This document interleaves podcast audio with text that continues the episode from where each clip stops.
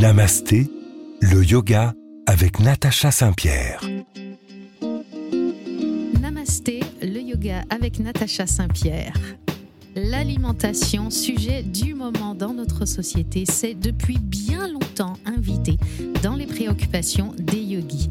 Végétariens, végétaliens, omnivores, bien que plutôt strict à une époque, la rigueur des yogis au niveau de l'alimentation semble s'être assouplie au contact de notre société occidentale.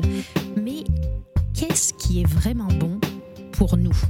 Comment peut-on adapter notre alimentation à nos besoins, mais aussi à nos valeurs? Est-ce que l'alimentation peut être un médicament? Peut-elle être un poison? Pour faire la lumière sur tout ça, je reçois aujourd'hui Anne Piovessan, naturopathe, journaliste culinaire. Est spécialisée dans le développement d'une alimentation saine, biologique et durable. Elle va nous expliquer comment bien manger. Namasté, le yoga avec Natacha Saint-Pierre. Anne Piovessan, bonjour. Bonjour Natacha. Alors ma première question, elle peut sembler bête de prime abord, mais qu'est-ce que la naturopathie exactement? Alors, la naturopathie, pour moi, c'est l'art de rester en bonne santé, d'être acteur de sa santé et de prendre soin de soi d'une manière naturelle et aussi d'une manière globale, puisque en naturopathie, on approche l'individu de manière holistique. C'est-à-dire qu'on considère l'individu aussi bien sur sa santé physique, mais que sa santé mentale. Donc une approche globale. Globale, exactement. Et l'OMS la, la classe comme troisième médecine traditionnelle mondiale, après les médecines traditionnelles chinoises et ayurvédiques.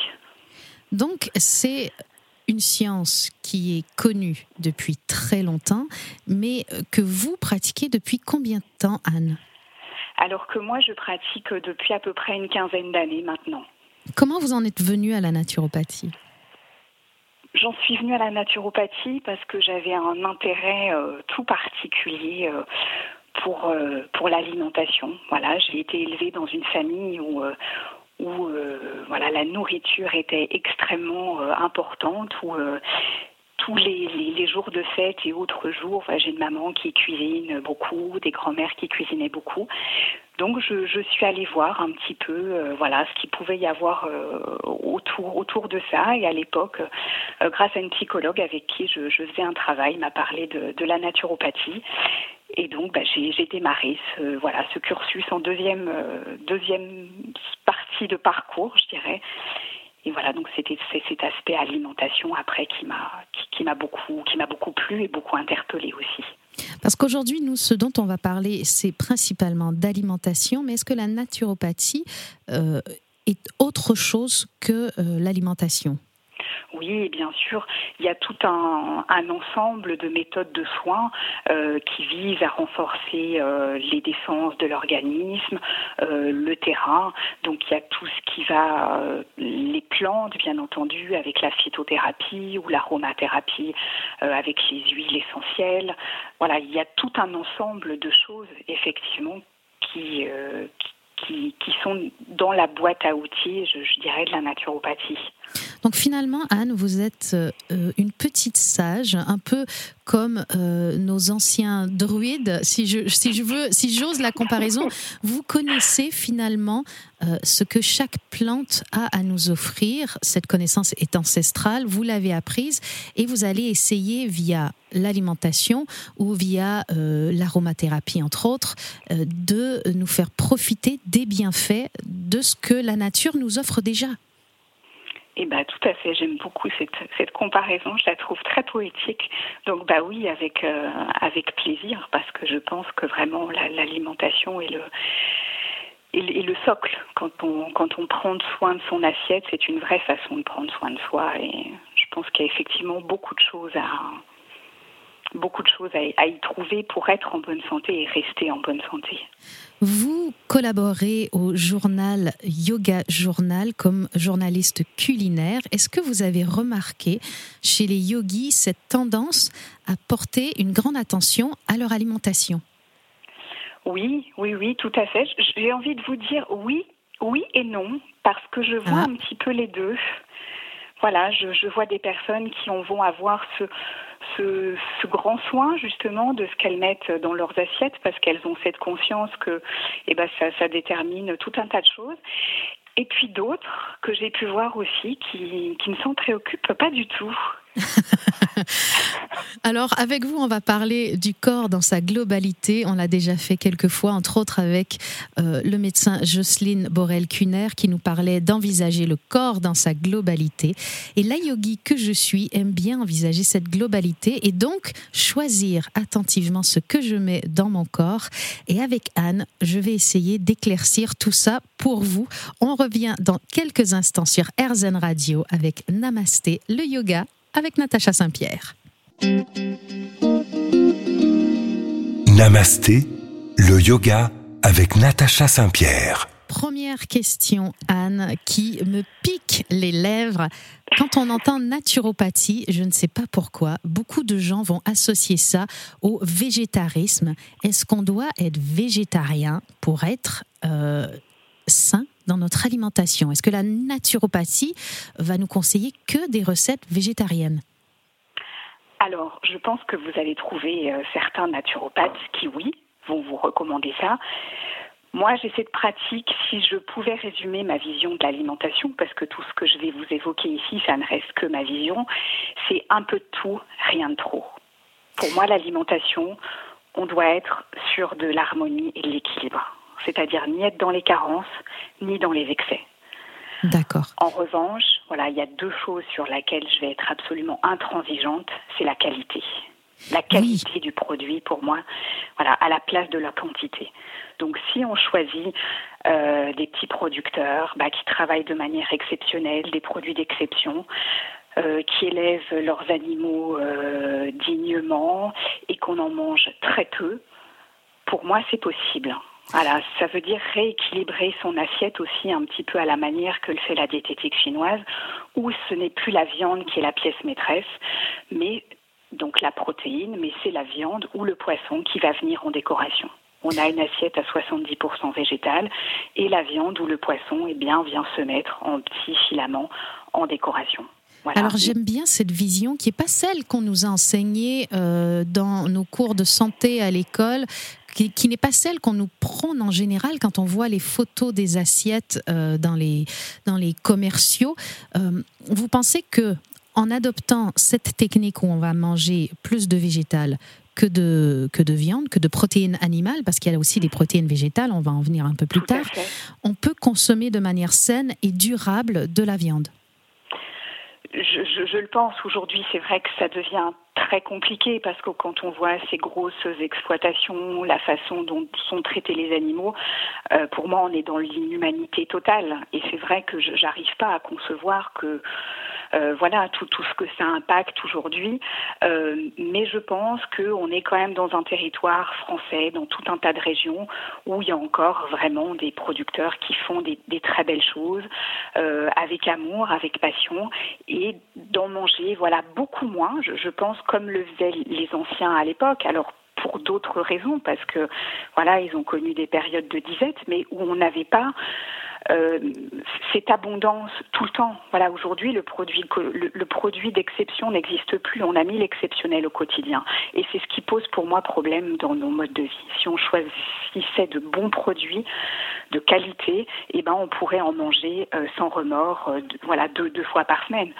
Le, poulet ou la, la viande à, l'époque était réservée sur voilà sur, les week-ends donc nous ce qu'on appelle la voilà votre, fameuse règle des, 70-30 au sein de l'assiette.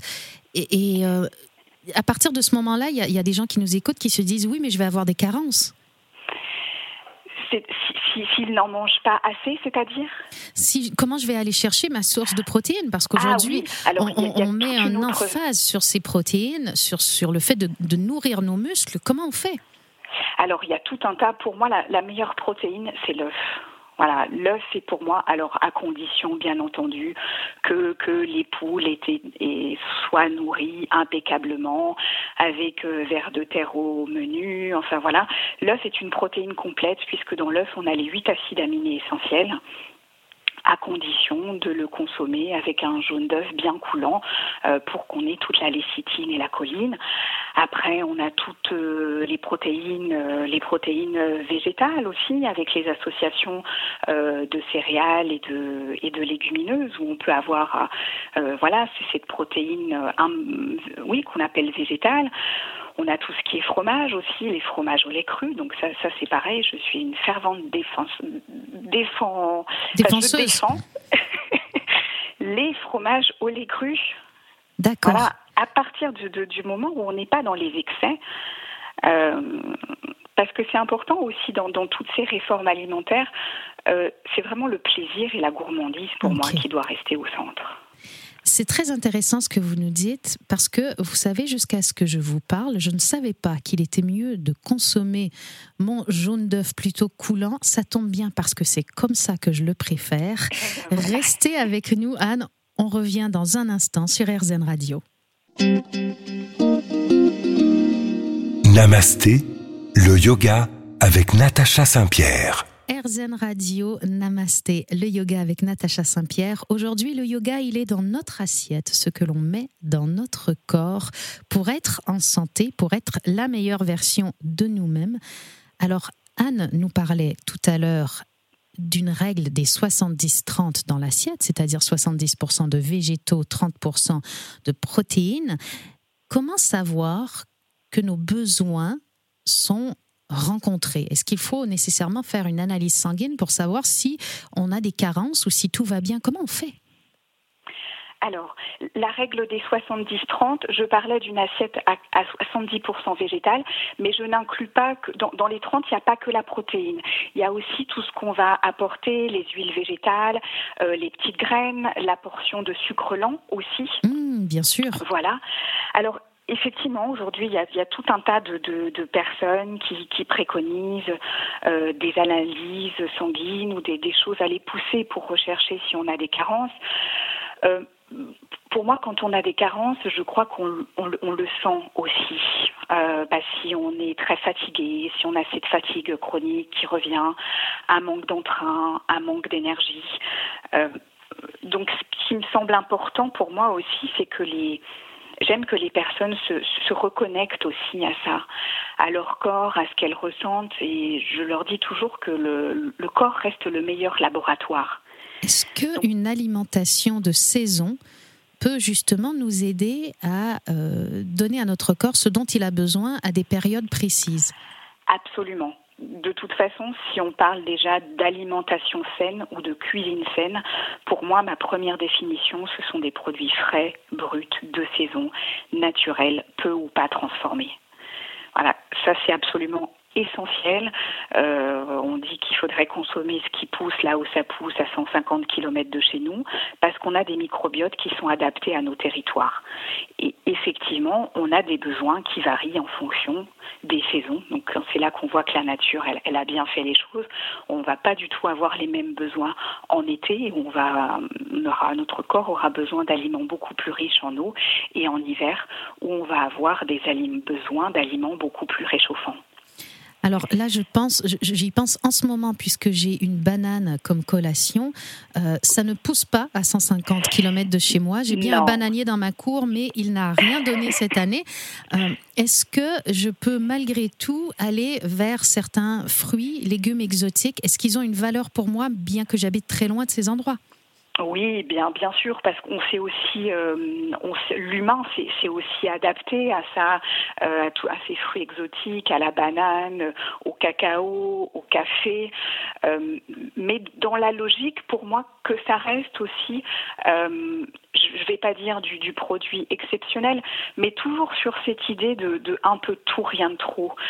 C'est ce que je reproche aujourd'hui, peut-être à certains, à certains courants alimentaires où on a l'apparition de, ces super aliments. Euh, Est-ce que ça existe, les super aliments voilà, bien sûr que ça existe, mais on n'a pas besoin d'aller les chercher parfois à l'autre bout du monde. Et j'ai cette impression, parce qu'on a eu une alimentation qui est devenue tellement pauvre, qui s'est appauvrie, qu'on est allé chercher des, super aliments un petit peu partout autour de la planète, alors que des super aliments, on en a plein sur nos territoires. La myrtille, c'est un super aliment, euh, l'ail, c'est un super aliment. Voilà, donc on a aussi de quoi se concentrer avec ce qu'on a autour de chez nous. Et, ça ne veut pas dire qu'on s'interdit de manger des bananes. Ah, bah c'est génial, je suis très contente. Mon goûter vous en remercie, Anne. est-ce que, est que, par exemple, euh, je, peux, avec mon alimentation de saison, rencontrer tous mes besoins ou je dois malgré tout faire un peu attention à ce que je fais dans mes associations, dans mes mélanges? Oui, effectivement, il y a des, il y a des, il y a des choses qu'on conseille d'éviter d'associer, tout ce qui va être le fruit cru en fin de repas, le laitage aussi. Voilà, moi j'aime bien le, fruit cru. Si on a besoin d'une petite collation dans l'après-midi, c'est de voilà de, de, l'avoir, d'avoir cette petite collation de fruits Et le laitage? Voilà. Alors le laitage, ça c'est pareil. On entend tout un tas de choses sur les laitages. Alors moi, je suis une savoyarde. Alors déjà, si vous m'enlevez mon fromage, ça peut devenir quelque chose d'assez compliqué pour moi. Mais c'est pareil, c'est ce que je dis aux personnes. Je préfère que un jour par semaine ou, quand vous, vous en avez envie, et eh ben que vous ayez un bon yaourt de lait cru, de brebis, de chèvre ou même de vache, plutôt que d'avoir euh, eh ben un yaourt végétal, pour, pour pas citer de marque, mais qui sont des purs produits de transformation. Voilà, mm. moi j'aime pas les ersatz, j'aime pas les imitations. Alors c'est sûr, le lait, on est sur un produit euh, pro-inflammatoire, mais parce que parce qu'on a fait aussi évoluer, parce que le lait qu'on a aujourd'hui, ou il y a 50 ans, on avait euh, euh, des vaches heureuses qui étaient dans des pâturages et qui mangeaient de l'herbe, où on, a modifié tout ça et on voit bien à quel point bah, on est hors sol par rapport à toute notre agriculture. Donc finalement, le lait d'aujourd'hui n'est pas le lait d'hier et il faut essayer de, retrouver le lait d'hier. Alors, pas retrouver le lait de hier. Je vais, je vais pas vous, là, je, je, suis pas en train de dire aux auditeurs euh, consommer du lait, mais sur, sur le yaourt et sur le fromage. voilà, c'est ce que je voulais dire. Que si de temps en temps on se fait plaisir avec un, un bon yaourt de producteur, moi sur mon marché, j'ai voilà, j'ai un chevrier qui, qui propose des yaourts de chèvre ou de brebis absolument exceptionnels. Et ben une fois par semaine, quand on en a envie, il n'y a pas de souci. Pareil pour le fromage, quand on est sur du vrai fromage au lait cru mais ne pas en abuser, pareil, être toujours sur cette idée du un peu tout, rien de trop. Un peu de tout, rien de trop, le mot d'ordre aujourd'hui. On revient dans un instant avec Anne Piovessa. Namasté, le yoga avec Natacha Saint-Pierre. Alors Anne, la question qui fâche aujourd'hui pour nos auditeurs de RZN Radio, parlons sucre et parlons gluten. Est-ce que ce sont les monstres sacrés de notre alimentation?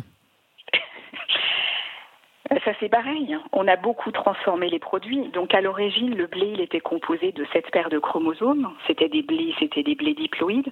Aujourd'hui, 21 paires de chromosomes. Donc on est sur des blés triploïdes.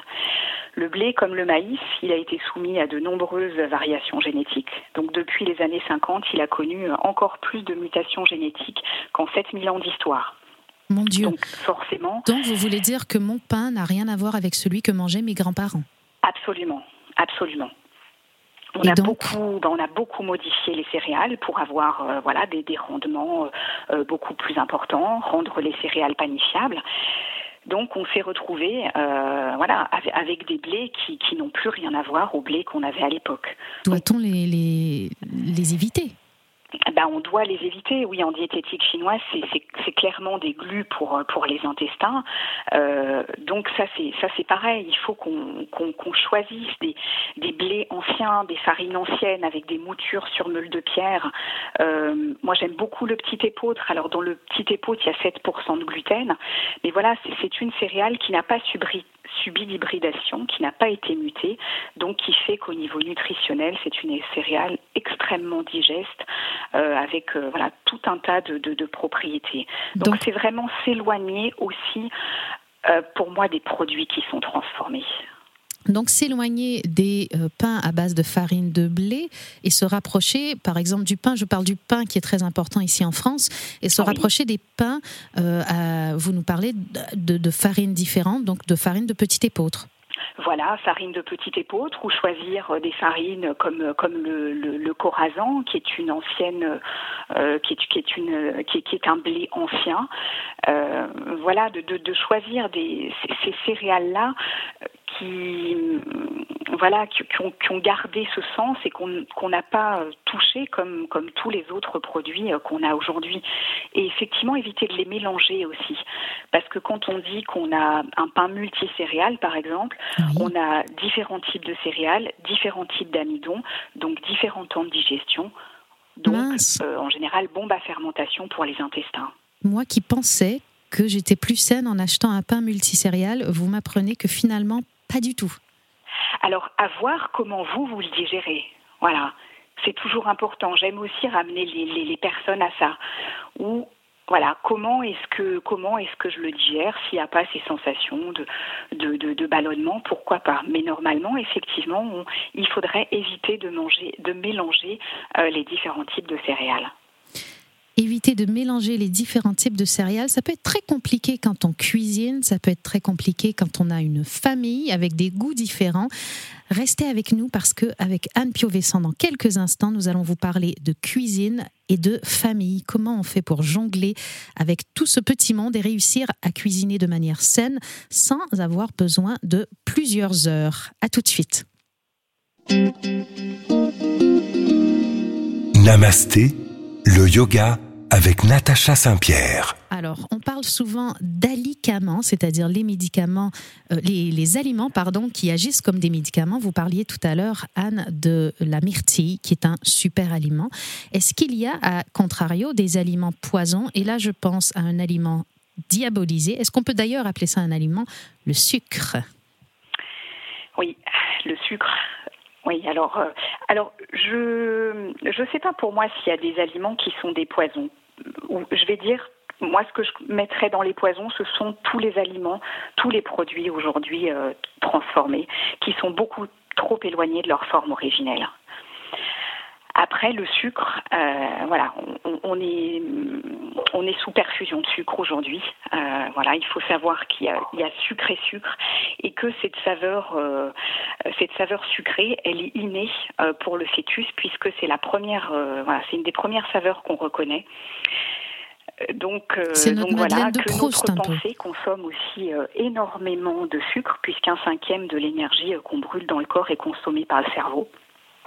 Donc, le cerveau a besoin de sucre pour consommer, pour fonctionner, pardon, mais pas n'importe quel sucre, bien évidemment. Moi, quand je parle de sucre, je parle de sucre complexe, donc tous les sucres dits lents, euh, voilà, qui vont être, qui vont être bons, euh, bons pour nous. Donc, que l'on trouve dans tout euh, justement les, les céréales complètes, biologiques, non raffinées, tout, tous les légumes racines, mais aussi les légumineuses, euh, les fruits amylacés que sont la banane et la châtaigne tous les fruits oléagineux, voilà, mais le sucre pur, euh, tel c'est-à-dire le sucre blanc. Voilà, le sucre blanc exactement, et qui est consommé, bah, qu'on retrouve et sous forme directe, mais le drame aussi, c'est sous forme cachée, parce qu'il y en a absolument partout. Et pour moi, c'est un vrai drame. Oui, c'est un vrai drame.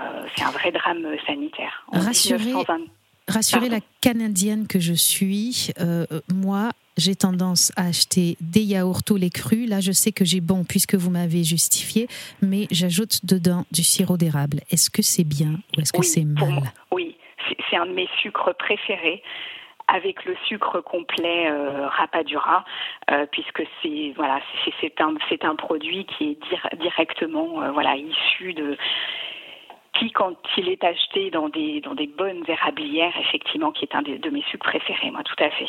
Yeah Alors, qui va avoir un index glycémique, certains vont vous dire plus haut, certes, que le sirop d'agave, mais voilà, j'aime moins le sirop d'agave qui a quand même subi des transformations et du chauffage, donc j'aime je, je, beaucoup le sirop d'érable. Donc, le sirop d'agave, finalement, tous ces sucres euh, euh, qui, qui, remplacent, entre guillemets, le, le sucre blanc pour nous permettre d'avoir cette impression de manger sainement? Est-ce qu'on n'a que l'impression de manger sainement ou est-ce qu'on mange vraiment sainement quand on utilise du sirop d'agave, de l'aspartame ou ces choses?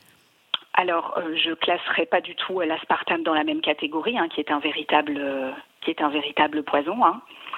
Donc ça, c'est encore, c'est encore autre chose. Mais le sirop d'agave, oui, on va être quand même dans, dans un sirop, j'allais dire plus sain, mais un sucre reste un sucre et surtout que du sucre, on en a déjà dans, la majeure partie de nos aliments, dans les céréales, dans les légumineuses, dans les fruits, euh, de partout. Donc on n'a pas besoin d'en rajouter encore euh, comme on le fait, euh, comme on le fait aujourd'hui. Quand on voit les, consommations de sucre que c'était 5 kilos par an et par personne en 1850 et on est passé à plus de 30 kilos par an et par habitant aujourd'hui. Mais non. Donc c'est juste énorme. Et en 1923, le, le, docteur Paul Carton classait déjà le sucre blanc comme une véritable drogue euh, du fait de la dépendance qu'il entraînait. Oui, j'ai vu des études où on nous dit que le sucre est, est, crée une dépendance, voire même plus grande que certaines drogues. Tout à fait. Là, récemment, il y a eu l'étude du docteur euh, Alouche avec des rats euh, cocaïnomanes où on voit, on voit effectivement ce, voilà, ce, besoin de, d'y revenir, d'y revenir sans cesse. Alors, vous nous parliez tout à l'heure de un peu de tout, mais jamais trop. Finalement, comme on retrouve le sucre dans plein d'aliments déjà, quand on fait ce un peu de tout, mais pas trop, il faudrait donc du coup éviter d'ajouter du sucre à l'alimentation qu'on a déjà. Mais comment on fait quand on a des enfants? Et c'est là que vous allez nous éclairer, Anne, dans quelques instants. On revient sur RZN Radio.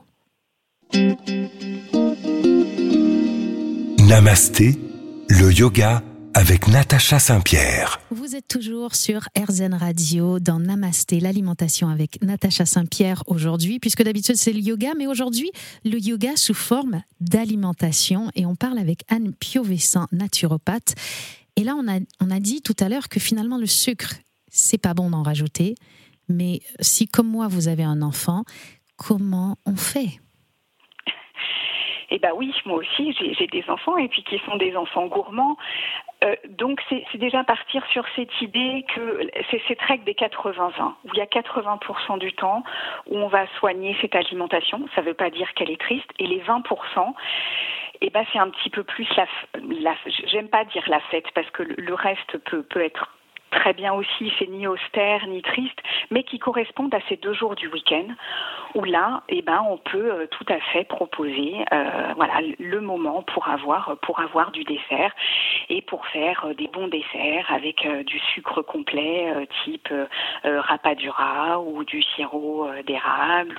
Donc ce n'est pas interdit, mais où il faut faire attention, c'est dans cette consommation quotidienne parce qu'on sait bien que chez des enfants, plus tard, on met le doigt dedans, eh ben mieux c'est parce que sinon on sait que c'est un non-retour. Le sucre appelle le sucre, le sel appelle le sel, le gras appelle le gras. Et voilà. Donc, et donc c'est apprendre à travailler bah, bah, des meilleurs produits à la place du sucre blanc. Et ben on va découvrir euh, euh, le sucre complet comme le rapadura, le moscovado, euh, qui sont des sucres qui n'ont pas été raffinés et qui ont gardé euh, la majeure partie de leurs nutriments. Moi, je pense aux parents qui, par exemple, le repas le plus complexe, je pense, euh, à offrir sainement aux enfants, c'est le petit déjeuner, parce que toute Exactement. la famille est dans la course. On a mmh. besoin d'aller vite. Les céréales industrielles sont une solution de rapidité. La fameuse chocolatine en est une aussi.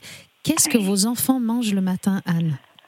Alors moi, mes enfants, le matin, ils mangent du gras et de la protéine donc ils mangent des œufs à la coque avec euh, des bonnes tranches de pain, du beurre, euh, mais parfois, voilà, ils peuvent aussi euh, avoir envie de ces céréales. Donc moi, je fais du granola pour pour essayer de contrôler, voilà, au, au, maximum. Et après, parfois, bah, ils peuvent aussi avoir envie de céréales, donc j'achète des bonnes céréales bio, mais qui restent un pur produit de transformation extrêmement sucré. Euh, voilà, mais moi j'ai des enfants qui mangent salé, qui aiment manger salé le matin. Donc c'est très aidant. Il y a beaucoup de gens qui vont nous dire que cuisiner sainement, ça demande du temps et de l'organisation. Qu'est-ce que vous avez à répondre à ces gens? Oui, alors euh, ça c'est vrai, c'est un argument qu'il faut absolument entendre. Après, je trouve que voilà, malheureusement aujourd'hui, on est dans cette société où, où tout doit toujours aller très vite, de plus en plus vite. Alors moi, je suis une je défends la slow life et la slow food. Donc bien sûr que euh, le soir, moi aussi, j'ai peu de temps pour cuisiner. Je, pense que c'est des choses qui peuvent paraître assez compliquées au départ parce qu'on va venir changer ses habitudes. Mais on s'aperçoit qu'à la longue, ça, ne prend pas plus, ça ne prend pas plus de temps. Quand on anticipe un petit peu, on peut réfléchir à ses menus de la semaine. Euh, il y a tout un process aussi qu'on s'évite quand on achète des, des produits euh, euh, issus de l'agriculture biologique, de la permaculture, c'est qu'on n'épluche plus la majorité de ces végétaux. Donc on les lave, on les brosse soigneusement. Donc il y a aussi tout un gain de temps à, ce niveau-là, tout à fait. Et est-ce que, euh, par exemple, cuisiner le week-end et congeler des trucs, c'est possible ou vous avez l'impression qu'on va trop perdre en nutriments? Forcément qu'on perd en nutriments, mais à un moment, il faut aussi, euh, je pense, s'adapter à ces modes de vie. Et moi, je, préfère que les personnes qui ont, qui ont des jardins ou qui ont utilisé des, des beaux produits sains pour faire ça, eh ben, préparent plutôt que d'acheter des plats qui vont être tout, tout, préparés, effectivement. Donc finalement, une lasagne préparée le week-end avec que des bons produits euh, sera euh, congelée et plus efficace qu'une lasagne qu'on aura achetée euh, déjà toute prête en supermarché. Absolument, ça sera toujours meilleur avec des, des, bons produits, les, les, tomates du jardin, ça sera toujours mieux, même si pour moi c'est pas l'idéal. Mais j'entends aussi qu'aujourd'hui, eh ben, il faut que ça puisse être une réponse pour un maximum de personnes, et donc chacun doit aussi trouver, euh, voilà, ces, ces, ces petits outils pour se faciliter le quotidien. Merci beaucoup Anne, restez avec nous, on revient tout de suite. Namasté le yoga avec Natacha Saint-Pierre. RZN Radio, Namasté, le yoga avec Natacha Saint-Pierre. Visite vos assiettes aujourd'hui puisqu'on parle alimentation avec la naturopathe Anne Piovessan. Anne, que pensez-vous des régimes? Moi, j'entends plusieurs régimes. Il y a ceux qui font les, régimes keto sans sucre, ceux qui font le jeûne intermittent. Est-ce que c'est une bonne façon de gérer son alimentation? Personnellement, je ne pense pas. Euh, voilà, déjà, j'aime pas, pas ce mot parce que, euh, eh ben, déjà, régime, euh, frustration, restriction. Donc, voilà, la, restriction entraîne la, la, frustration. En naturopathie, moi, je parle jamais de régime. Je parle de réglage alimentaire parce que pour moi, c'est quelque chose qui doit, qui doit être durable. Qui, doit nous permettre de, changer nos habitudes alimentaires sur, toute une vie. Vous en parliez tout à l'heure, ce qui est le plus dur finalement, c'est la période entre deux où on va devoir changer toutes nos habitudes. Quand on avait l'habitude de préparer certains repas, certains aliments et qu'on va se diriger vers d'autres. Et ce que vous préconisez, en fait, c'est de tenir finalement dans cette période-là de, de changement et d'installer quelque chose de durable. Donc la partie difficile qui va durer un certain temps, comme un régime qui dure un certain temps, c'est finalement la partie transitoire. Exactement, exactement, où on découvre tous ces produits un petit peu nouveaux, où on a l'impression qu'on est perdu, qu'on ne sait pas les, les utiliser mais après, on, se les approprie et, ça devient un, automatisme. Voilà, moi, j'ai commencé, on, se dire qu'on a tous commencé à un moment et que voilà, et qu'après on, peut tout à fait y arriver. C'est cette période, oui, qui est plus, qui, va être la, plus dure. Mais une fois qu'on a pris ses bases, qu'on a pris ses marques, qu'on connaît les produits, euh, ça peut devenir tout à fait simple. Et dans une vie de famille, quand on va installer comme ça une transition, évidemment, je suppose qu'il faut le faire de manière transitoire pour que tout le reste de la famille s'y habitue. Est-ce que inviter les enfants à cuisiner avec nous, c'est aussi une bonne manière d'installer la transition et peut-être même de euh, leur faire prendre conscience de ce qu'ils mangent et donc de leur faire accepter euh, ces fameux nouveaux légumes? Absolument, pour moi c'est essentiel. Euh, L'alimentation c'est un bagage culturel et je crois que c'est très important quand on donne ce goût-là aux enfants euh, quand ils sont quand ils sont petits. Euh, je pense que c'est quelque chose qu'on garde toute notre vie et effectivement de les inclure euh, dans, dans, dans, dans, ces préparations, dans les, les faire goûter, les faire sentir, où vraiment on met tous les sens en éveil. Et vous avez raison aussi de, de dire qu'il faut y aller de façon transitoire. J'ai vu des personnes qui avaient besoin d'aller très vite et des personnes qui avaient besoin d'aller lentement, donc que je revoyais après des formations, qui le premier mois changeait les farines, le deuxième mois les sucres, après les huiles. On n'est pas obligé de tout faire d'un coup. Voilà, il y, en a qui vont vouloir tout faire d'un coup. Moi, je, conseille aussi peut-être de prendre ce temps, comme vous le disiez, pour que chacun dans, la famille aussi se, euh, se sente investi et que ça, convienne à tout le monde surtout. Oui, parce qu'il euh, il y a ce dont notre corps a besoin, il y a nos valeurs qui vont faire qu'on va choisir d'être végétarien, végétalien ou omnivore. Euh, il y a cette envie, je pense, qu'on a de plus en plus dans notre société de consommer de manière durable et saine, avec tout, ce que ça englobe. Et il y a nos enfants qui sont constamment sollicités par la pub, qui vont voir autre chose à l'école. Et finalement, se dire, c'est la question que je vous pose, c'est moi, j'ai du mal à cuisiner et à m'occuper de mon enfant en même temps, mais si en fait je fais de ce temps de cuisine un moment avec l'enfant, ben je fais les deux en même temps et je fais une pierre deux coups, non? Exactement. Et puis un, moment de, un vrai moment de, partage, et puis où on est, où on est ensemble. Et je, crois que c'est, une bonne façon, euh, effectivement, de, de les, de, de, les inclure dans, dans ces temps-là. Et en général, on, on, est très surpris parce qu'ils ressentent quand même tout un tas de choses que nous on, on perçoit pas toujours. Ils, sont en lien direct avec avec leurs émotions, avec leurs sens, et c'est très intéressant de, de, les voir euh, de les voir agir comme ça en, cuisine. Donc oui, ça, ça, peut être un bon, je pense un, très bon levier, et aussi leur expliquer qu'il y a ce qui se fait ailleurs, et puis il y a ce qui se fait à la maison. Voilà, que bah, nous, on a fait ces choix-là pour ça.